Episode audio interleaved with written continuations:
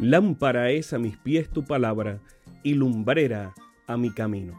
Salmo 119, 105. Que el Dios de los cielos bendiga tu vida en este momento junto a tus seres amados. Bienvenidos a un espacio de inspiración bíblica donde su corazón será lleno de esperanza. Como un regalo de la Iglesia Adventista del Séptimo Día de King, Texas, compartimos la lectura devocional para adultos correspondiente a este bendecido día. Pablo, reavivado por una pasión. Autor, Pastor Bruno Razo. Que Dios te colme de misericordias en este preciso instante. Oremos. Amante Padre, que en este momento tu palabra trascienda al corazón de quien la escucha, sea sembrada y dé fruto para la vida eterna. En el nombre de Jesús. Amén. El devocional de hoy se titula Con el sacrificio de un soldado. El versículo se encuentra en 2 Timoteo capítulo 2 versículos 3 y 4. Tú, pues, sufre penalidades como buen soldado de Jesucristo.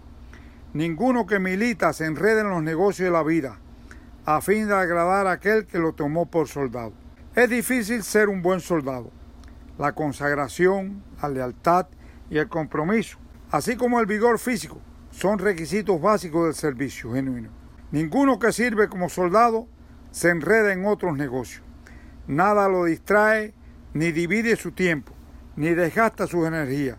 El servidor de Jesucristo debe dedicarse a la única y gran misión de predicar el Evangelio. Además, para discipular es necesaria una entrega completa a la misión.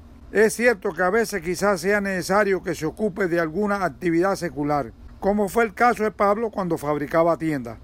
Pero en casos tales, la actividad secular no es sino un medio necesario para el gran fin de predicar con la eficacia del Evangelio. La principal preocupación debe ser agradar y servir al que lo contrató para cumplir la misión. Esto requiere pagar un precio. De todas las ocupaciones, la del soldado es la más sacrificada. El discipulado tiene un precio y como el soldado tenemos que estar dispuestos a pagarlo. Pablo vivió en tiempos fuertes del imperio romano, en un estado militar y muchas veces fue preso. Por eso usa esta ilustración muy cercana a él.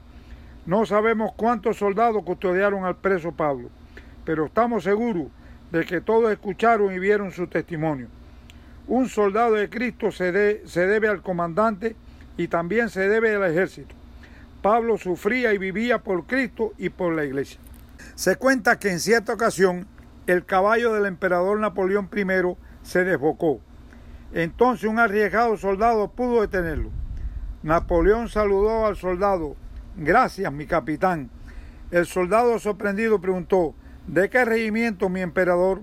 El emperador le contestó, de mi guardia personal. Poco después el soldado se presentó como capitán ante el jefe de la guardia personal de Napoleón. El oficial, viéndolo con uniforme de soldado, le preguntó, Capitán, ¿por órdenes de quién? El soldado respondió, por órdenes de mi emperador Napoleón.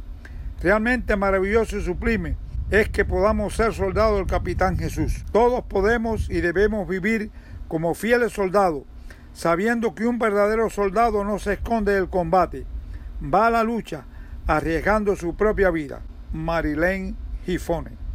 Elena de White pregunta, ¿y están ellos dispuestos a compartir la suerte de un soldado, tal como Cristo les dio un ejemplo en su vida de abnegación y sacrificio? Se encuentra esto en el servicio cristiano página 45. La respuesta es tuya. Que tengan un bendecido día. Sabemos que esta lectura ha bendecido su vida. Compártala, compártala con alguien más e invítele a suscribirse en nuestro canal para mayor bendición. Puede también